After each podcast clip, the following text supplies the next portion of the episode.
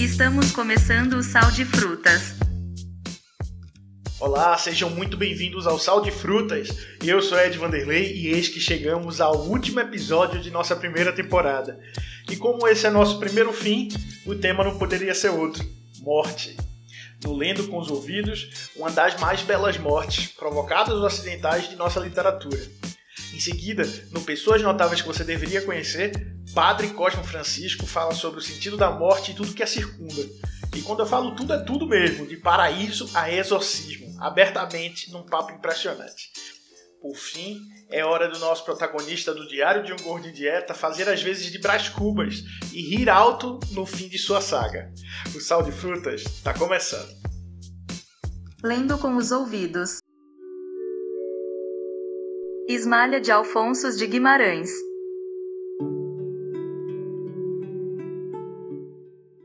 Quando Ismalha enlouqueceu, pôs-se na torre a sonhar.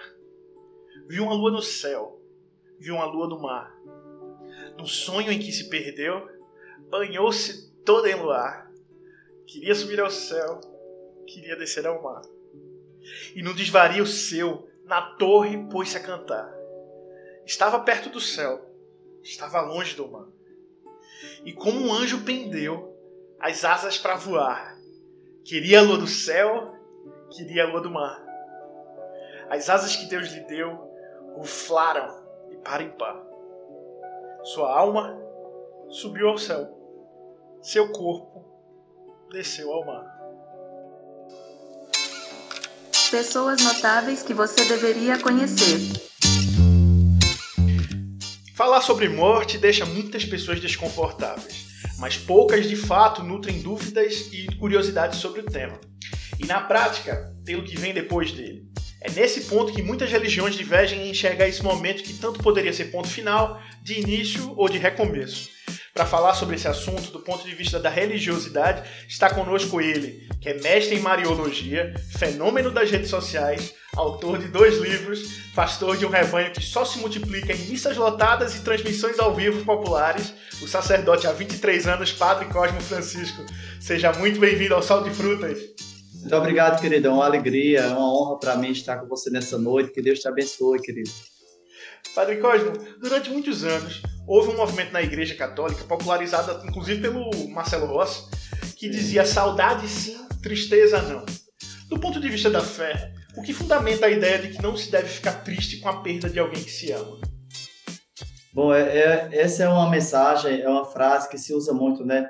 Porém, a, a Igreja diz que a morte, como é o fim da peregrinação terrestre do homem, do tempo da graça e da misericórdia de Deus, que ele oferece para realizar a sua vida terrestre, segundo o projeto de Deus, é claro que a pessoa sente uma tristeza porque é comum e sente a saudade profunda, né? Essa, eu creio que é uma maneira de dizer para as pessoas, para as pessoas enfrentarem a sua dor com mais confiança em Deus, porque é natural que a pessoa sinta tristeza, que a tristeza faz parte do ser humano, como faz parte todo ser vivo. Por exemplo, se você reclama com um animalzinho de estimação que você tem na sua casa, um cachorrinho, um gatinho, você vai sentir que ele sente a tristeza, porque a tristeza é um sentimento de cada ser vivo, né? Então, é comum isso acontecer. Agora, claro que o padre, eu entendo, eu interpreto assim, que o padre Marcelo, na sua dinâmica espiritual, como homem inteligente que ele é, ele usa essa frase para que as pessoas enfrentem essa realidade com mais esperança em Deus, sem cair no desespero e nas lágrimas somente. Entendeu, querido? Essa, essa realidade acaba gerando, inclusive, bastante apreensão, né? Quando a pessoa tenta compreendê-la. A morte, nesse caso, seria um fim, um começo ou um recomeço? Olha, eu, eu, eu creio que a morte é uma continuidade, não é um, não é um fim. No Catecismo da Igreja Católica, é, no número 10, 1013, diz assim: a morte é o fim da peregrinação da terra. A gente está aqui na terra, tem um fim que a gente peregrina, ou seja, terminou aqui uma etapa. Né? E depois né, diz assim, que é o tempo da graça da misericórdia, ou seja, Deus nos oferece aqui na terra também a graça da gente poder amar, de poder servir, de poder aprender como pessoas a ser bons, a viver o amor, já que a gente é oriundo do amor que é Deus, né? Da maneira que São Tomás de Aquino diz que com a morte existem quatro efeitos em nossa vida. O primeiro efeito é a gente contemplar Deus face a face e conhecer o nosso Criador. O segundo efeito é a gente se conhecer em sua totalidade, que é que a gente não se conhece. Terceiro efeito é a gente conhecer as pessoas como elas são, aqui a gente vê a cara, não vê o coração. Quarto efeito é a gente participar de uma vida é, sem dor, sem decepção, sem sofrimento, uma vida que realmente tem outra qualidade de vida diferente desta vida. É, isso acaba mexendo muito com a imaginação de, dos cérebros mais brilhantes da história, né? É, muito se, discu é, se, muito se discute isso desde que o mundo é mundo. Inclusive, vários desses cérebros, desses pensadores, desses estudiosos se dedicaram, por exemplo, a tentar colocar em espaços palpáveis o próprio inferno, por exemplo, propondo uma geografia do inferno. Sim. Há religiões sim, sim. também que consideram o limbo ainda, que seria entre o terreno e o, e o próprio inferno. Queria saber qual a sua opinião sobre o assunto. É possível chegar a uma definição, compreender o que seria esse espaço físico, tanto do reino dos céus quanto do inferno? É, quando se fala no, na doutrina da gente católica, quando se fala sobre o céu e o inferno, não se fala de um local geográfico, se fala do estado de vida.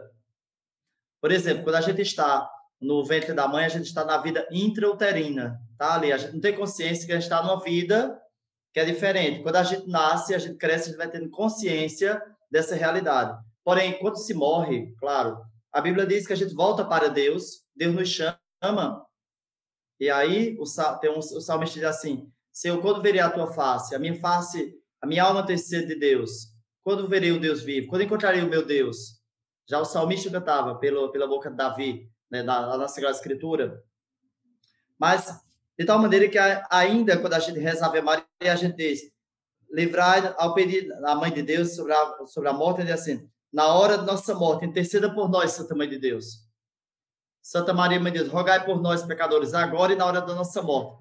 Então, a morte, com a morte, a gente vai ter uma definição, diz a igreja, como verdade de fé. E fazendo um parênteses, o que é a verdade de fé? Explico para você e para todos. Uma verdade de fé é uma verdade revelada, mas que às vezes não é não é bem explicada, não é bem entendida. Ela é aceita, porém ela não é explicada. Por exemplo, sobre a ressurreição de Cristo, é verdade de fé. Até hoje se fala da ressurreição de Cristo, os teólogos exegetas, estudiosos, eles estudam, mas não se sabe como de fato aconteceu a ressurreição de Cristo, ou como será a nossa ressurreição, já que também nós vamos participar de uma ressurreição semelhante à de Cristo. Ou seja, é uma mudança de vida.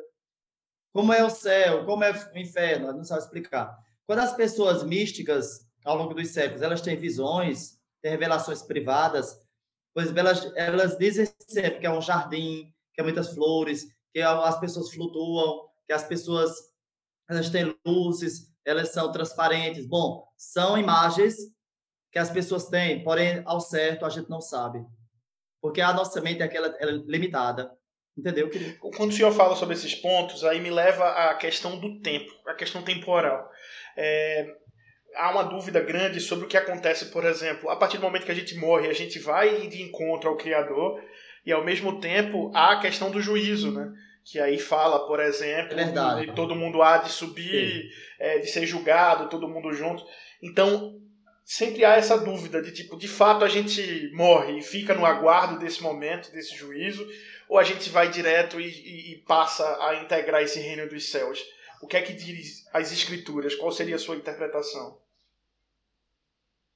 Olha, na, na doutrina católica do catecismo, no número 10, 22, 1022, diz assim: Cada homem recebe em sua alma imortal a retribuição eterna a partir do momento da morte, num juízo particular, que coloca sua vida em relação à vida de Cristo, seja por meio de uma purificação seja para entrar de imediato na felicidade do céu, seja para condenar-se de imediato para sempre. Ou seja, cada pessoa, de acordo com seus atos, eles têm consequências.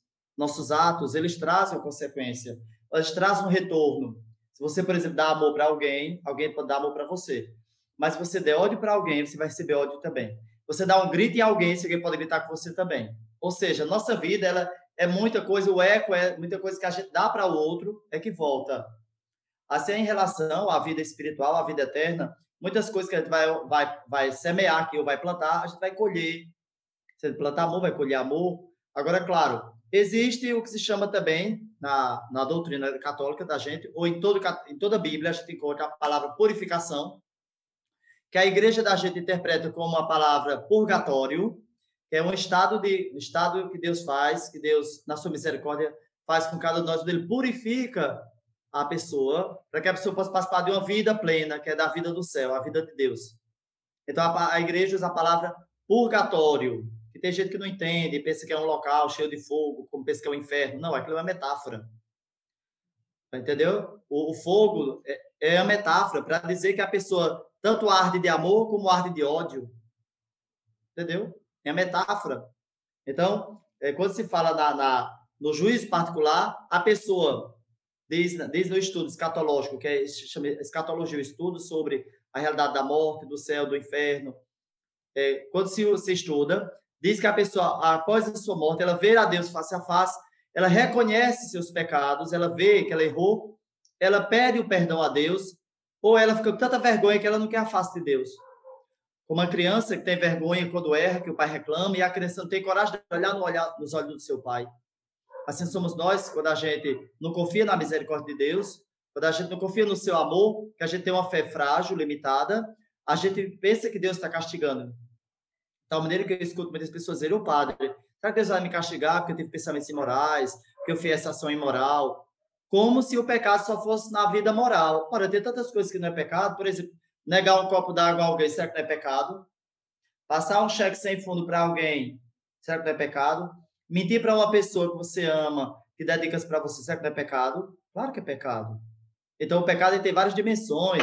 Você precisa aprender aí do que é o pecado, o que é que me faz bem, o que, é que faz mal, o que, é, o que é que faz mal na minha vida e que faz mal para o outro. Isso é pecado, é a falta é que de muitas vezes a coisa é resumida, pecado, aquela coisa dos dez mandamentos, né?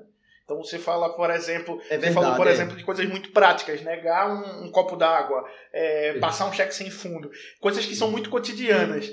Mas nesse caso, como definir o que seria pecado no nosso cotidiano, ah, para além dos dez mandamentos, né?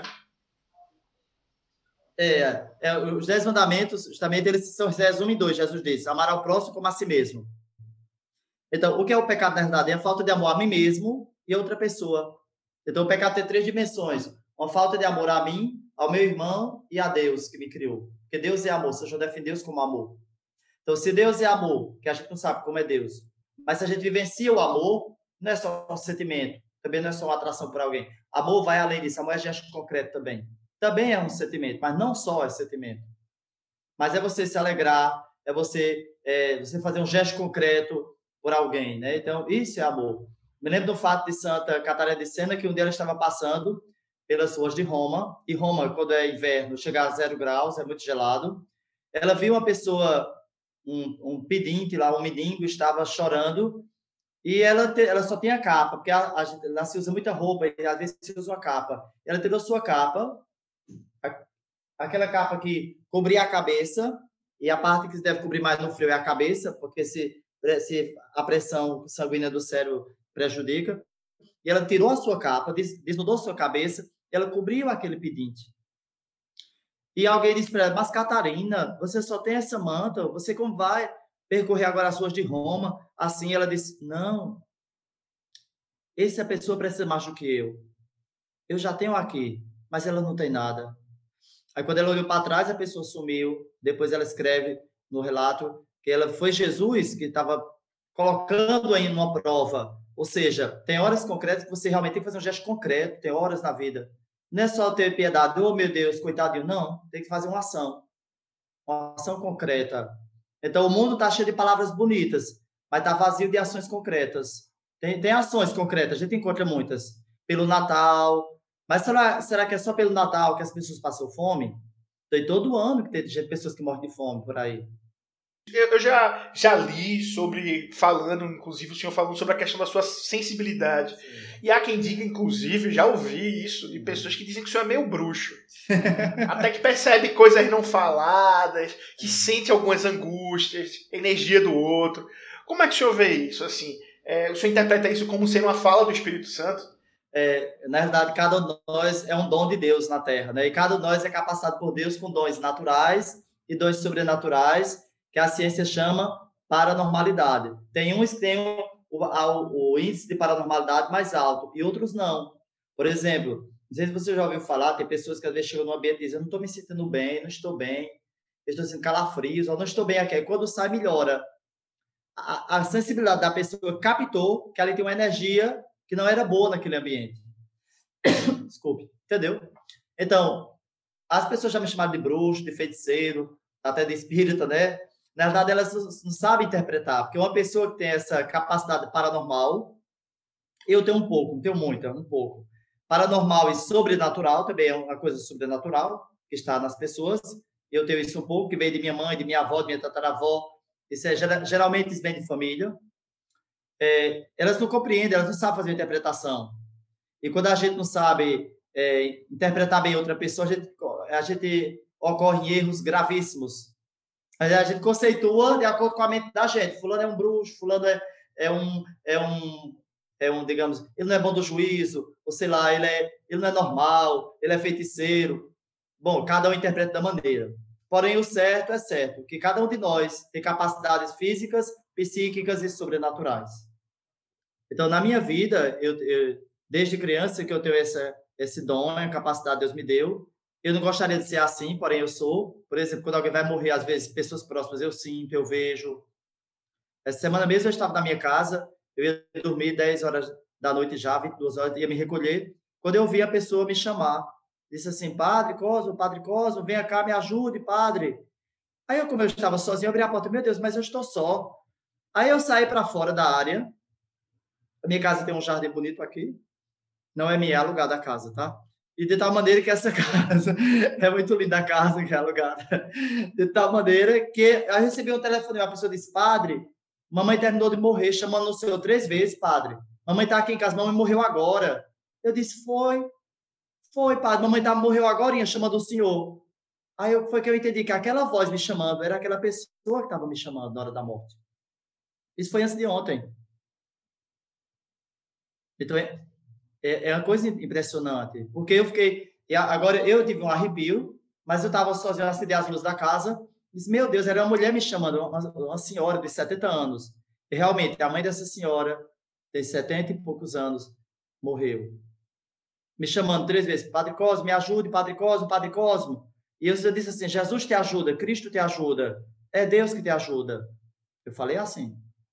E ela foi embora, morreu. Eu não devo fazer o funeral dela me chama a atenção que o senhor falou que essa sensibilidade, essa coisa que o senhor reconheceu, é, inclusive desde a infância.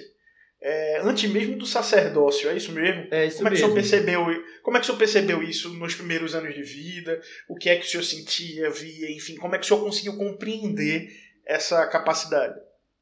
Olha, quando eu era criança, eu tenho uns 7, 8 anos de idade, quando eu olhava para as pessoas que eu morri, eu dizia à minha mãe, mamãe, fulano vai morrer, mamãe, deixa, deixa disso, meu filho, deixa dessa história. Um dia depois ou dois dias a pessoa morria. Meu Deus! Aí, era. Aí a mamãe ficou com ele, meu filho, não diga nada não, você vê, você fica calado. Só que vinha aquele desejo de falar. Não fale, aí eu dizia. Entendeu? Ou então eu dizia para alguém, vá ao médico, você está com uma laranja na barriga, era um tumor, era uma coisa. Eu dizia, vá ao médico, você está com uma laranja na cabeça, era um tumor, a pessoa ia. Então eu, desde criança, então eu não queria ser assim, mas ainda hoje quando eu rezo, se eu rezo alguém, às vezes que eu vejo alguma coisa, às vezes eu digo, mas tem coisas que eu não posso dizer, que a pessoa vai chocar, não vai aceitar. Tem gente que não acredita. Mas é algo que o senhor vê ou que o senhor ouve? Como é que o senhor recebia isso, inclusive da infância? Bom, tem horas que na minha, na minha mente eu vejo e tem horas que eu escuto. Quando eu era criança, para ver um tumor, eu via sempre a laranja. Para ver um, um, cisto ou, um, ou uma, uma hérnia, por exemplo, eu via um, um ponto preto. Então era assim que eu via.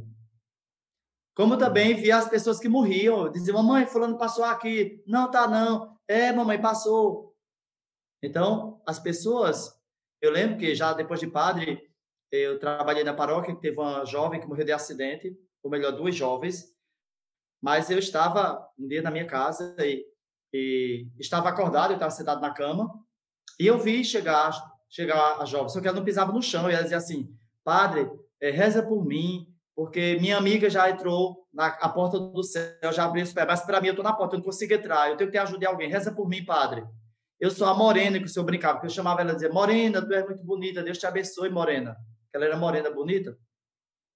Mas eu não percebi que era aquela pessoa. Depois, foi que eu, que eu estava, que eu, no outro dia, quando eu fui almoçar com uma pessoa, disseram, padre, quem acabou de morrer foi fulana, aquela jovem da igreja. Ela morreu de um acidente. Ela é a outra amiga dela. Então foi uma coisa muito chocante, né? A cidade inteira se chocou, é uma cidade do interior da nossa diocese. Foi uma coisa muito triste, assim. Então, eu pude perceber que realmente a morte é, tem pessoas, então, acontece de a gente, mesmo depois da morte, a gente tem a conexão, ou a conexão com alguém que, que, for, que está na Terra, né? Eu, eu, vi um dia antes, mas no outro dia elas morreram. Vê como é interessante.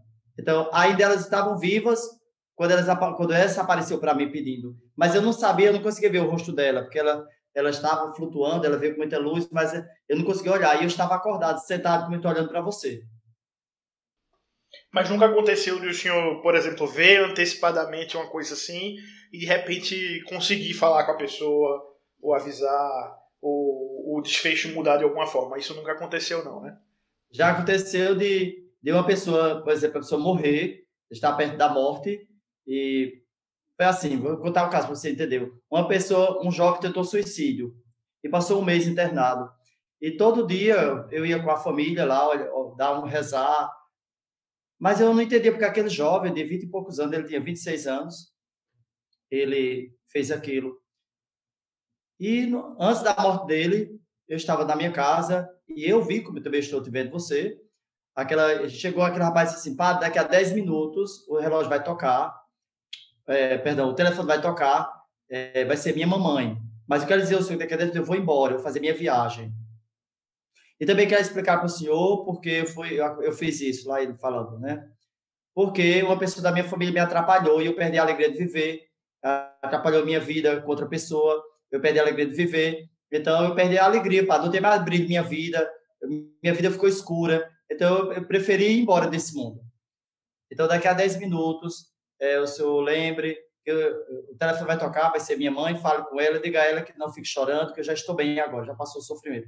E realmente, dez minutos depois, olhei o relógio, tocou, e era a mãe do rapaz. Disse assim: Padre, meu filho terminou de morrer.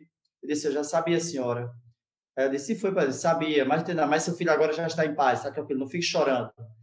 E aí ela chorou muito. Aí no outro dia eu fui ao funeral, fui ao funeral, e depois perdi o contato com essa família, faz uns seis anos atrás, uns sete. Mas, assim, para dizer que acontece essa comunicação. Quer dizer, a Bíblia não diz que acontece a comunicação entre os vivos e os mortos, mas o que é que acontece? As pessoas, quando são sensitivas, quando têm essa capacidade paranormal de captar, elas podem visualizar, elas podem ouvir. É uma capacidade paranormal que a pessoa tem. É, padre, o senhor não acaba absorvendo um pouco disso? Não, não é pesado receber tanta informação e, enfim. Não, tem coisas que eu fico triste porque aqueles poderiam ter se evitado, né? Mas por outro lado, eu percebo que ali tem um no projeto de Deus, Deus tem um plano maior para aquela pessoa. Então eu sempre olho pelo lado acima só daquele aquele pensamento, não é só só tratar da doença, não. Além da doença, Deus tinha um projeto maior para a pessoa. Além daquele acidente, Deus tinha um projeto maior para aquela pessoa. Além da desgraça, Deus tem uma graça maior. Entendeu? Então é por isso. Então a gente tem que encarar com com uma certa naturalidade, porque senão a gente fica perturbado mesmo. A mente da gente pode dar um, sabe, ficar perturbado. Não, não posso ficar assim. Até porque é uma missão que Deus dá de ajudar quem precisa. Isso é uma maneira de, de eu ajudar quem está precisando. É, padre, essa questão da paranormalidade, ela sempre foi bem aceita na igreja? O senhor nunca enfrentou nenhum tipo de resistência dos seus pares por conta disso? A paranormalidade é muito estudada na igreja, mas ainda se observa com muita cautela, muita prudência, sabe? Porque tem pessoas que pensam que é fruto da imaginação da, da, da daquela pessoa que diz que vê, que sente, que, né? Então, tem pessoas que dizem, eu não acredito em você, Cosmo. Como tem colegas pares que chegam assim, Cosmo, eu não acredito, eu acho que é com a tua cabeça. E outros dizem, eu acredito. Eu disse, bom, não precisa que ninguém acredite. Precisa que eu passe por isso, sou eu que passo, não é ninguém. Eu que acredito ou não acredito, eu não preciso dar aprovação de ninguém para acreditar, porque é uma coisa que acontece. Outro dia, o, o meu bispo falando comigo assim, ô padre, é, como é que você... Você sabe que isso não, é muito bom para você, e você sabe que isso olha, você devia parar de falar essas coisas. Não é bom você, você silencie essas coisas. Eu dizia para ele assim, o bispo, eu disse para o bispo, olha, é como transpirar. Você não quer transpirar, mas você transpira. Não depende de você. Tem coisas que não dependem. Está além de você. Então, a gente tem que aceitar. Eu expliquei para ele, disse, ah, tudo bem, agora eu entendo, tranquilo. Não, tranquilo. Porque tem coisas, é como você dar um espirro, é como você soltar uma gás, é como você, desculpa, é como você dar um arroto, é como você transpirar. Não depende de você. Tem coisas que estão tá além de você. Entendeu? Então, a paranormalidade é uma ciência que ainda estuda, e os fenômenos místicos, a, a igreja estuda na, no tratado sobre, a mística, ainda estuda com muita prudência, muita cautela, porque às vezes pode ser fruto da imaginação da pessoa. Quando a pessoa tem doenças psíquicas, alguém pode criar coisas realmente. Eu, pensando nisso, já fiz uh, vários testes de, de cabeça para saber, já fiz um teste famoso chamado Rochat, porque alguém disse, não, então eu disse ao bispo, eu vou fazer um teste para mostrar para o senhor. Eu fiz o teste para ele. Para saber a sanidade mental, a saúde mental da pessoa.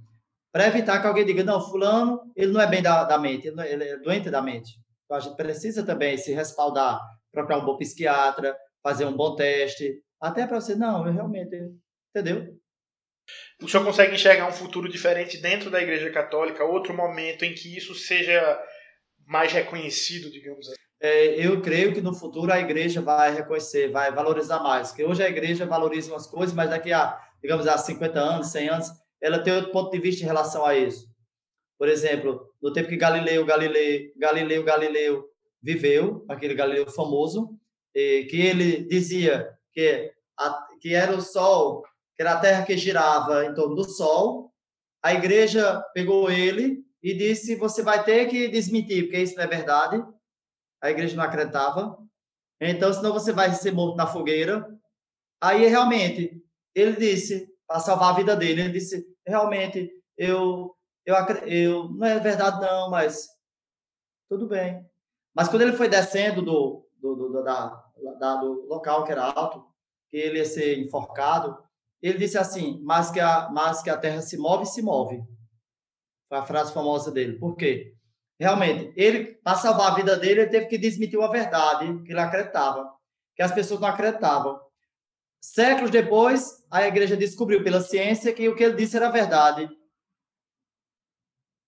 Como Joana d'Arc, por exemplo, foi queimada viva porque ela tinha visões, tinha revelações, o arcanjo São Gabriel falava com ela, Santa Catarina, mas ela começou a dizer as coisas e ela foi perseguida e foi queimada viva. Ou seja, as pessoas não entenderam que ela tinha dons paranormais, aquela jovem, a, aquela patrona da França, com Santa Teresa de Menino Jesus hoje. Isso em 1420. Hoje a igreja já sabe que isso existe, dons, existem pessoas místicas, existem pessoas que têm a capacidade psíquica e têm dons sobrenaturais. Por exemplo, Santa Brígida, uma santa famosa da Idade Média, que ela era mística, Santa Catarina de Sena, Santa Catarina de Gênova. E tantos santos, São Francisco de Assis era um místico, Santo Antônio tem essas revelações também. Santo Antônio, por exemplo, um dia estava, passou cinco horas rezando, e quando o frade começou a olhar pela, pela buraco da fechadura, ele ficou extasiado, porque Santo Antônio estava suspenso no ar, levitando, e brincava com a criança, e era muita luz. Daí a famosa estátua de Santo Antônio, sempre com o menino Jesus no braço, e o livro, porque foi um, uma experiência mística que aquele homem santo teve quando entrou em oração. Entendeu? Ele amava tanto Cristo que Cristo se apresentou em forma da criança. Foi a visão. Daí que até hoje a, a imagem famosa de Santo Antônio é conhecida, com o menino no braço, o lírio, simboliza a pureza e a, e a evolução espiritual, o crescimento. E a Bíblia, para dizer que o santo é aquele que vive da palavra, mas que cresce com Cristo é Cristo que faz a gente crescer. É, nós dividimos espaço com o invisível e intangível. Digo, anjos, espíritos, demônios. Há seres entre nós e é possível contato de alguma forma? É, na realidade, é, a igreja explica que existem seres espirituais, incorpóreos, são chamados anjos, né? É que a palavra anjo quer dizer mensageiro. O anjo não é, não é só na Bíblia só só fala três nomes, Miguel, Gabriel e Rafael, quando eles exercem uma função salvífica, ou seja, quando eles vêm com a missão. Aí o nome deles é associado à missão que eles executam. Porém, a Bíblia diz que existem seres espirituais, não corporais, que a Bíblia Sagrada chama de anjos, ou seja, é uma verdade de fé. O que é uma verdade de fé? Eu já disse antes. Verdade de fé é uma verdade que é revelada por Deus, porém não é explicada com palavras humanas. É aceita, porém não é explicada. Por exemplo, o vento existe. Como é o vento? Você não sabe, mas você sente. Os anjos existem. Como são os anjos? Bom, a imagem que a gente tem é daqueles seres com asas, mas ela é a metáfora para dizer que eles têm a liberdade suprema. É o símbolo da liberdade. Porém, na Bíblia, quando os anjos se apresentam, eles se apresentam como seres humanos, se apresentam como seres humanos, porém, de maneira belíssima. Se a gente olha, eles são chamados na Bíblia muito, muitas vezes filhos, filhos de Deus. Só usa a palavra anjo quando, é, quando eles emitem uma mensagem. Daí que a palavra anjo é a palavra grega, angelos, do grego quer dizer mensageiro, aquele que traz uma mensagem. Então, a gente tem, a Bíblia diz, que nós temos a, a companhia dos anjos, do anjo guardião, ou anjo custódio, anjo da guarda. Daí que é a famosa oração, Santo Anjo do Senhor, meu zeloso guardador, se a ti me confiou.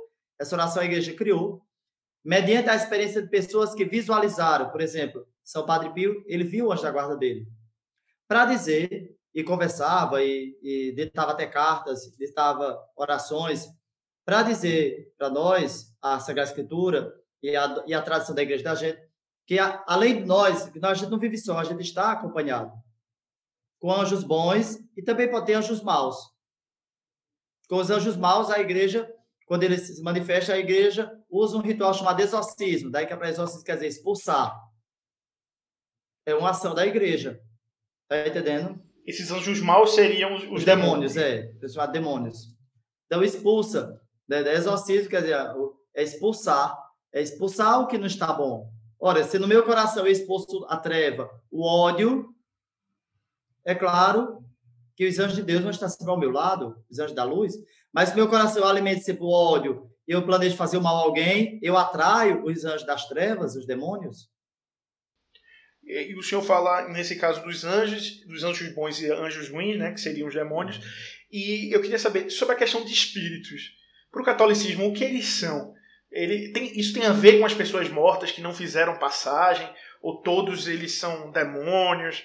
Como, como é que funciona isso? Porque, é, inclusive, o senhor chegou em algum momento a dizer que viu né, passa, fazer é, passagem é na sua frente.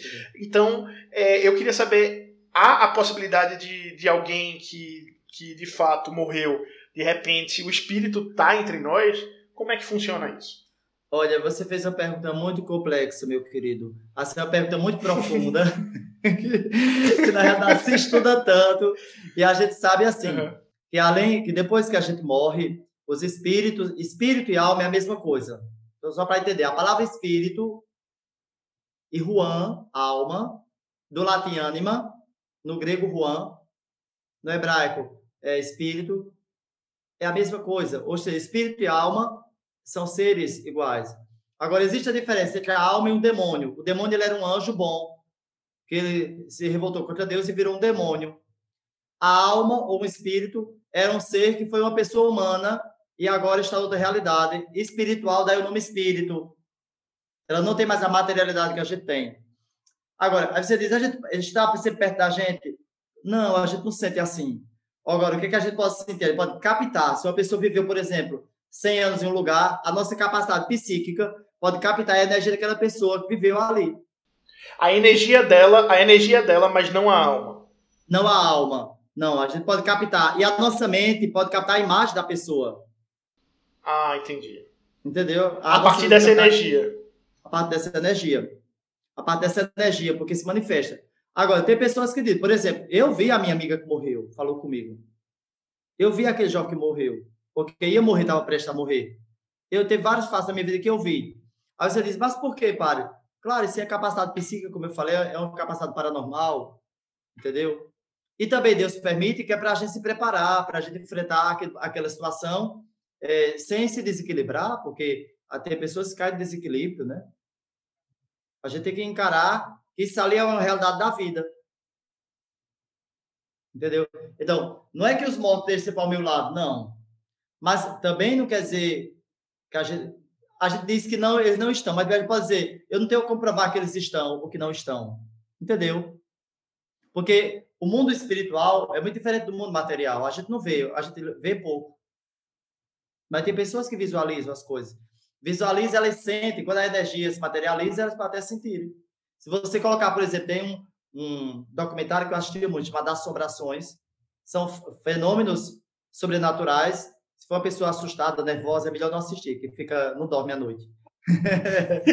Mas existem casos e casos de, de aconteceram, que a ciência tenta estudar o porquê, o porquê não descobre como aquilo aconteceu. sabe que acontece o fato, o fenômeno, mas não sabe explicar o porquê. Não, nem tudo a gente tem, nem todos os porquês a gente tem as respostas. Agora a igreja diz, quando a gente morre, vai para uma realidade, não vai ficar vagando. Alma penada, não tem alma penada.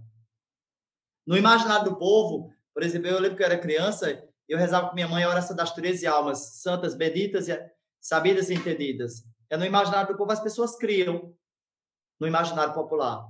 A oração das 13 almas, oração pelas almas sabidas e entendidas.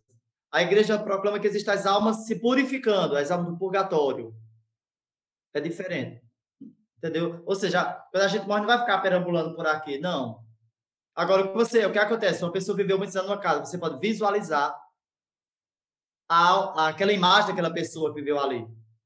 Eu estive numa casa que as pessoas se assombravam, e quando eu cheguei casa, eu vi uma mulher que estava ali. Eu comecei a rezar e joguei água benta e rezei, rezei, e aquela, não apareceu mais aquilo, aquela imagem daquela mulher.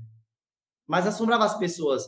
Até no quarto que ela dormia, foi uma mulher que viveu lá, as pessoas diziam, para quando a gente dorme na cama, à noite chega, uma, chega um frio no quarto, e de repente a cama fica gelada, e como se a pessoa tivesse aqui encostando.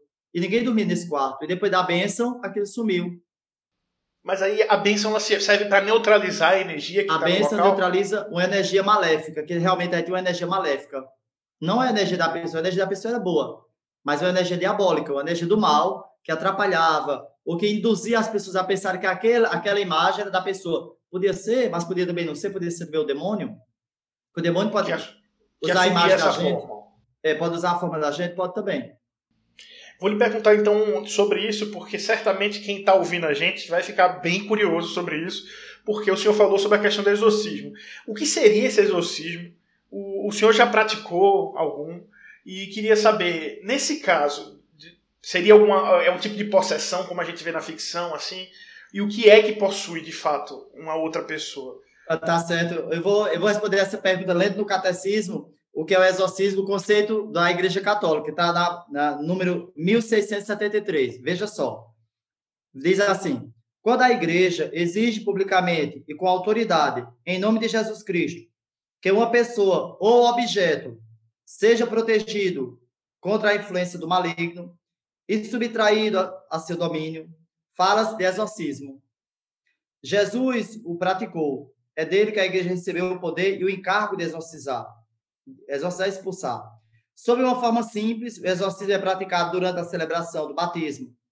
O exorcismo solene, chamado também de grande exorcismo, entre aspas, só pode ser praticado por um sacerdote com a permissão do bispo.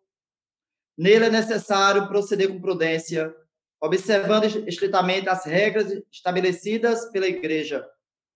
O exorcismo visa expulsar os demônios ou livrar da influência demoníaca, e isto pela autoridade espiritual que Jesus confiou à sua igreja. Bem diferente é o caso de doenças, sobretudo psíquicas, cujo tratamento depende da ciência médica. É importante, pois, antes de celebrar o exorcismo, verificar se se trata de uma, de uma presença do maligno ou de uma doença psíquica. Ou seja, o exorcismo que é? É uma ação da igreja, é um rito, é um rito de um sacramental. Agora, aí você pergunta, se eu já fiz? Bom, eu faço muita oração de cura e libertação. Um eu fiz porque o bispo mandou. Era um rapazinho que tinha crises, que a família toda passava da magia negra, eu que já praticava e tudo, e tudo isso. E o rapaz começou a se manifestar e a medicação psiquiátrica não resolvia. De tal maneira que o bispo mandou com mais dois padres e a gente fez o trabalho, fez o ritual, porque tem todo um ritual, não é? A gente, a gente, o padre tem que se confessar antes, tem que jejuar, tem que ficar bem preparado. E nós fizemos e graças a Deus ele ficou curado. Nesses anos todos de sacerdócio, qual foi a história mais marcante que o senhor passou, que lhe tocou profundamente? Um tangente tanto do, do exercício, do, de experiência de fé, ou de encontrar casos assim que foram mais impressionantes? Teve uma história que me marcou, sabe? De uma família que tinha um padre e o padre morreu e essa família é, me deu a batina do padre. E toda vez que eu usava a batina do padre, eu começava a ter um fogo muito grande no meu corpo, parecia ter labaredas. E eu não, não aguentava, era fogo, era fogo, eu passava mal, meu coração acelerava. Aí então eu peguei e disse, eu fui à família e procurei, teria a batina, não usei mais, disse assim, Ô, gente, o que é que acontece quando eu uso a batendo do padre? Eu fico assim. Aí a mulher diz, padre, o padre falou antes de morrer que a batina dele não era para dar a ninguém. E se alguém fosse, algum outro padre usasse a batina dele, o corpo ia queimar que nem a brasa. Ele disse, por que você me deu a batina dele? Como assim? Disse, então tome aqui, queime essa batina. Aí eu rezei missa, muitas missas pela alma dele, ainda rezo. Mas eu entreguei a batina. Quer dizer, a energia do padre, aquelas palavras que ele proferiu, realmente aconteceu. Eu senti uma brasa no meu corpo, eu me, me queimava. Então essa história me marcou. Eu creio que talvez o padre não fez maldade, porque ele é um padre, é um padre bom. Né? Eu conheci ele pouco. Mas aquilo eu senti na pele, de puxa, o poder das palavras, veja o que é interessante. Então tem que ter cuidado com o que a gente diz, né? É, o imaginário popular, inclusive, fala muito sobre essa questão de rezar por sua mãe, por sua avó, que já partiu e pedir proteção. Então eu queria saber, na sua concepção, na sua fé, quem morreu consegue ver o que acontece com seus entes amados aqui embaixo? Existe essa lógica de intercessão? É, as pessoas de repente elas passam a atuar como anjos em si? Ou isso não existe? Isso é mais um conforto que a gente aqui em terra acaba procurando? Olha, na realidade é uma pergunta também muito profunda, essa sua muito complexa, mas mas eu gostei porque você é muito interessante a sua indagação, é muito boa mesmo. Veja, na minha concepção, pelo que eu li na doutrina da gente e pelo que eu já estudei um pouco em outras doutrinas, eu entendo que quando a gente morre, a gente não se afasta das pessoas, a gente tem, consegue ter um fio condutor que nos liga numa comunhão. Por exemplo, eu lembro quando eu estava há dois anos, passei dois anos e cinco meses em Roma. E uma semana antes de eu ir para Roma, eu sonhei com minha mãe. Minha mãe já morreu há sete anos. E ela dizia assim: Filho, a mala já está pronta para ir a Roma. Aí eu disse assim, mamãe, está quase pronta, tá tudo certo. Eu disse, mamãe, tá. Eu disse, filho, olha, vou dizer uma coisa para você. Termina de agitar a mala, que lá em Roma já está tudo certo para você. Vai dar tudo certo. Não tenha medo de nada, vá. Você precisa ir para Roma. Aí eu acordei, parecia tão real. Quer dizer, então, eu acredito que minha mãe naquele dia passou mensagem para mim. Outra, meu pai ele tem 94 anos, ele tem câncer, e antes de ir para Roma, ele morou quatro anos na minha casa, né? Que eu tive a paróquia, morei quatro anos na paróquia. E um dia eu estava fazendo café à noite, sozinho na minha casa, e eu escutei mamãe falar para mim, filho, vai pega o carro amanhã cedo, vai buscar teu pai, senão ele vai morrer, e traz para tua casa. Aí eu liguei para meu irmão, cuidar do papai. Como é que tá papai? Ele disse, ele tá muito mal, ele tá internado, ele tá com câncer. Venha buscar. Aí eu fui buscar meu pai, ele viveu quatro anos comigo, e hoje ele ainda vive amputou um braço, tá? Ele tem 94 anos, continua com o câncer, mas ele é forte. Mas ele ainda vive. Quer dizer, mamãe me ajudou a eu entender. Ela passou uma mensagem para mim. Então, eu creio que as pessoas que morrem, elas não esquecem a gente. Elas têm saudade. Elas podem até visualizar, porque no olhar de Deus se vê tudo. Mas elas não esquecem a gente, de maneira nenhuma. Claro que a gente não pode ficar com essa preocupação, né, com essa... Não, a gente deve viver a vida, o hoje, confiando em Deus, sabendo que Deus é que toma conta da gente. Se isso permite, se isso acontece, é porque Deus, ele tem, o olhar de Deus é grande, a sua ternura é grande, o seu amor é infinito por nós. Então é sinal de amor, alguém que olha por a gente. Principalmente quando a gente ama alguém, a gente se eterniza no outro. Após a morte, o desfecho das pessoas varia conforme a religião. Eu lhe pergunto porque há diferen diferentes é, direcionamentos para a vida eterna, por exemplo. Verdade, é verdade. Ou o senhor acredita que a parte não cristã do mundo, independentemente de retidão, de méritos, de, do coração, são submetidos a um apagão completo na morte, diferentemente dos cristãos? Porque isso é uma coisa que sempre é, divide né? quem, quem lê bastante as escrituras. E a gente tem um mundo que é metade, praticamente, não cristão. A Bíblia diz que a gente vai quem, quem vive no bem será premiado com o prêmio eterno. Quem vive no mal também vai receber sua recompensa. Ou seja, a nossa vida é muito do que a gente dá. Você dá amor, vai receber amor. Você dá um sorriso, vai receber um sorriso. Você dá dinheiro para alguém, um dia alguém vai dar dinheiro também, saiba disso. Você dá amor e afeto e sexo, alguém vai lhe dar também. Você dá oração, alguém vai dizer, deixa eu rezar por você. Então, é sempre essa troca, mas é um intercâmbio de dons, como se diz muito na, nas casas escritura. É, um, é, um, é uma relação, porque isso é bom, faz bem você doar e receber. Eu já ouvi, por exemplo, pastor evangélico falar que é, toda e qualquer pessoa que não aceitou Jesus Cristo como seu salvador pessoal, é, ela estaria fadada à condenação. Ela não herdaria o reino dos céus. E uma das perguntas que eu, que eu sempre faço isso de, na minha vida toda é justamente, sim, e as pessoas que não são cristãs? e as pessoas que de repente são da Índia, do Japão, enfim, que foram colocados ali desde o princípio da vida com outra cultura, com outra lógica de fé. É, essas pessoas todas elas seriam condenadas por conta disso, por não terem Jesus Cristo como seu Salvador. É, claro, meu querido, que eu não concordo. Isso aí é uma maneira errada, erradíssima, é um, erro, um bruto erro de se conceituar é, a visão de Deus sobre nós. Claro que Deus não vai condenar ninguém porque a pessoa não quer Deus. As pessoas, a condenação é uma ação da pessoa, a pessoa mesmo que vai querer se afastar de Deus, é uma escolha da pessoa. Né? To, Deus, todas as pessoas são obras de Deus, todos os seres vivos. Aqueles que não acreditam em Deus da maneira, eles não acreditam em Deus da maneira que a gente pensa, na maneira delas. Eu estudei, por exemplo, sobre o islamismo, eu achei como é fabuloso a doutrina islâmica, eu achei belíssimo, Maria no Islã, eu achei encantador. Ou seja, as pessoas, às vezes, lançam conceitos que são cruéis, impiedosos, duros, mas não é assim. Se Jesus, se alguém diz eu não aceito Jesus como meu é claro que Deus vai entender aquela pessoa. A limitação intelectual daquela pessoa. Porque aquela pessoa tem limitação psíquica, a limitação de conhecimento. Ela não teve um conhecimento amplo, ela tem um conhecimento limitado. Muitas pessoas usam a Sagrada Escritura e são radicalistas, fundamentalistas, isso é um grande perigo. A Bíblia não pode ser radical da Bíblia, a gente tem que saber interpretar. Ela foi escrita há dois mil anos, mas a gente tem que saber interpretar com uma, uma, uma linguagem mais atual. Não pode, você não pode usar uma linguagem de dois mil anos atrás.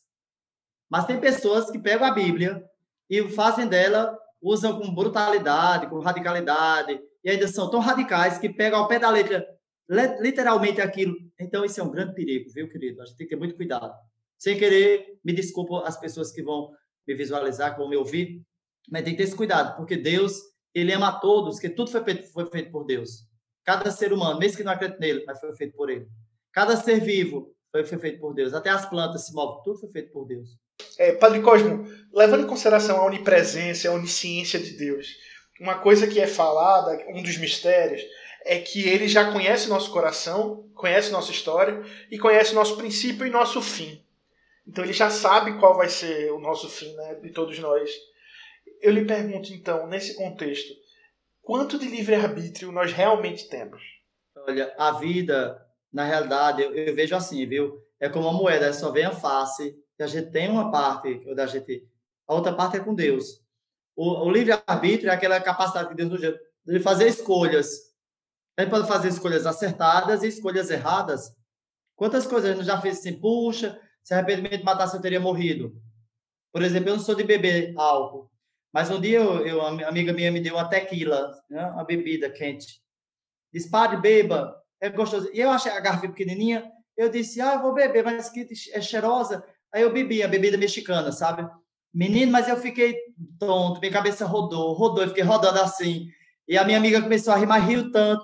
Olha, era pior do que pitu, do que cachaça. É, é, o pitu é uma, é uma bebida aqui do Nordeste, mas era forte, forte, para dizer que era muito forte.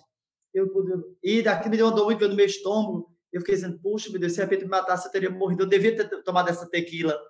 Quer dizer, foi uma escolha minha, né? Porque eu pensava que era uma coisa boa. Não é que a tequila seja ruim, mas, mas eu não, não, não suporto a tequila. Meu estômago, eu tenho limitação no meu estômago. Mas tem pessoas que bebem com maior naturalidade, como bebe pitu. Isso vai de cada pessoa. Então, o que é certo para mim nem sempre é certo para você. Mas tem coisas que é certo para mim e é certo para você. Padre Código, para finalizar, eu sempre peço para os convidados sempre trazerem uma recomendação de texto, de livro, de música, algo que o marcou e que ele acha que as pessoas vão se beneficiar de também consumir aquilo. Então, queria saber, tem algum livro, alguma música, um texto que o senhor recomenda que as pessoas leiam? Olha, tem um livro belíssimo chamado História de uma Alma, que é de Santa Teresinha do Menino Jesus, que eu, eu aconselho as pessoas a lerem. Mas Teresa de Jesus diz uma frase belíssima, diz assim, nada te perturbe, nada te espante. A paciência tudo alcança. Quem tem Deus tem tudo, nada lhe falta, só Deus basta. Para mim isso é fantástico. Pois então fica a recomendação História de uma Alma, que em português aqui a gente tem é, assinado por Santa Teresinha, e está disponível na, pela Paulus Editora, na primeira edição, que é de 2002. Esse livro, inclusive, que é o número 523, em Espiritualidade e Religião. Está disponível aí em qualquer livraria. Padre Cosmo, muito obrigado por sua participação aqui no Sal de Frutas. Foi muito edificante a conversa. É, foi realmente bastante curiosa. Muita gente certamente vai ter respostas e vai ter ainda mais dúvidas, porque é um assunto polêmico, né? Então é. eu agradeço bastante pela sua participação. É. Ok, querido. Deus te abençoe. Um grande abraço, querido. Atenção, atenção, é hora de mais um capítulo de O Diário de um Gordo em Dieta. No episódio de hoje. Final. Grande austeróvilo.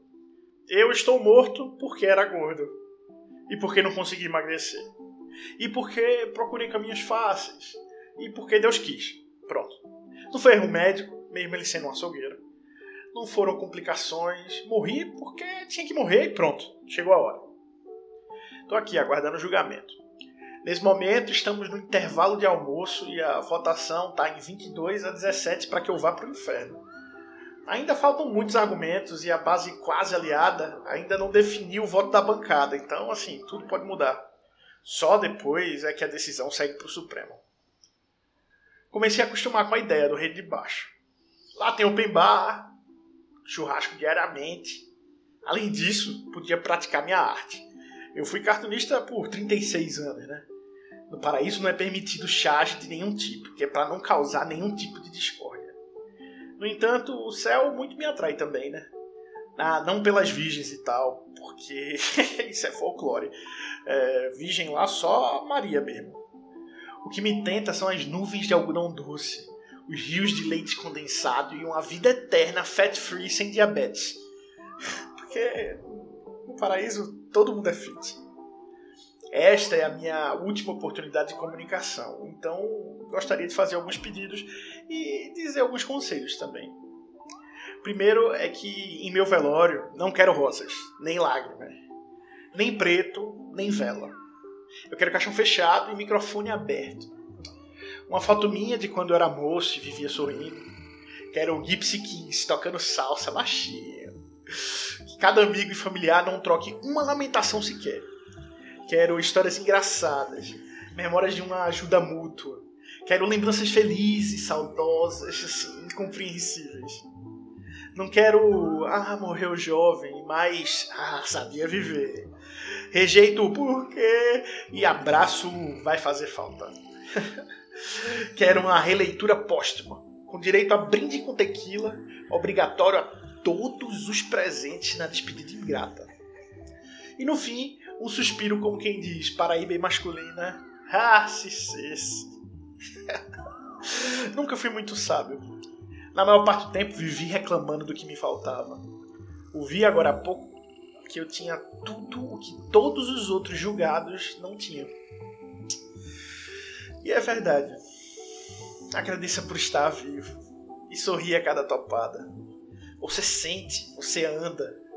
Muitos queriam poder topar.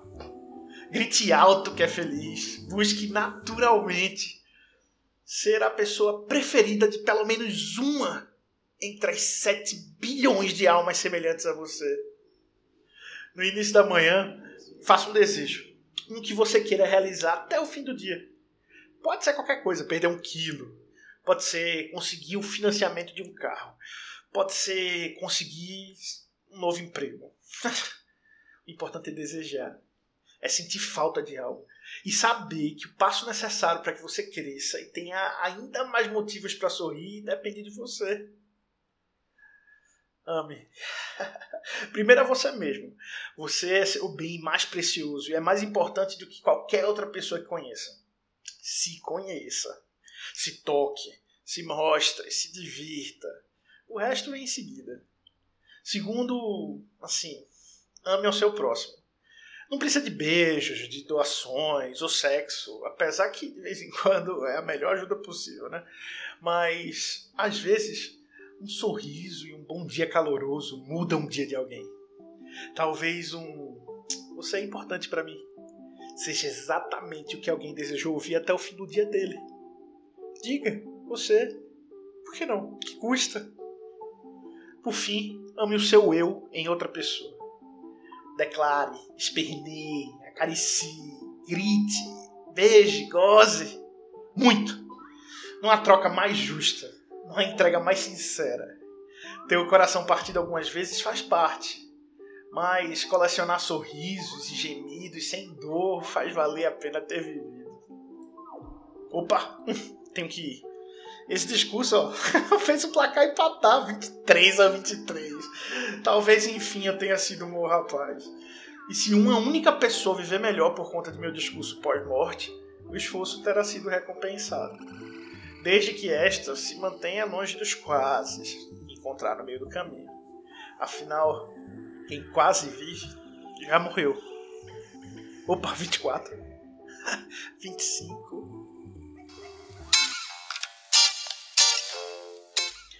30 programas em 2020. Muito obrigado, meus caros, por sua companhia. Espero que as loucuras que foram faladas, interpretadas e expostas aqui tenham te informado, divertido ou feito companhia por parte desse ano louco que tanto afetou a coletividade. Né? O Sal de Frutas foi um projeto presente, cuja troca com amigos distantes e desconhecidos que se tornaram próximos fez meus dias mais ricos e a experiência mais completa. Se você não viu tudo, põe em dia, recomenda os mais legais para seus amigos, faz o negócio crescer junto com a gente. E logo mais a gente está de volta. Um quadro novo, conteúdo inédito e a dose cavalar de coisa boa de sempre. Boas festas, viu? E um 2021 de expectativas atendidas. Que seus amanhãs sejam sempre melhores que os hoje. Cheiro. Até a próxima. Tchau.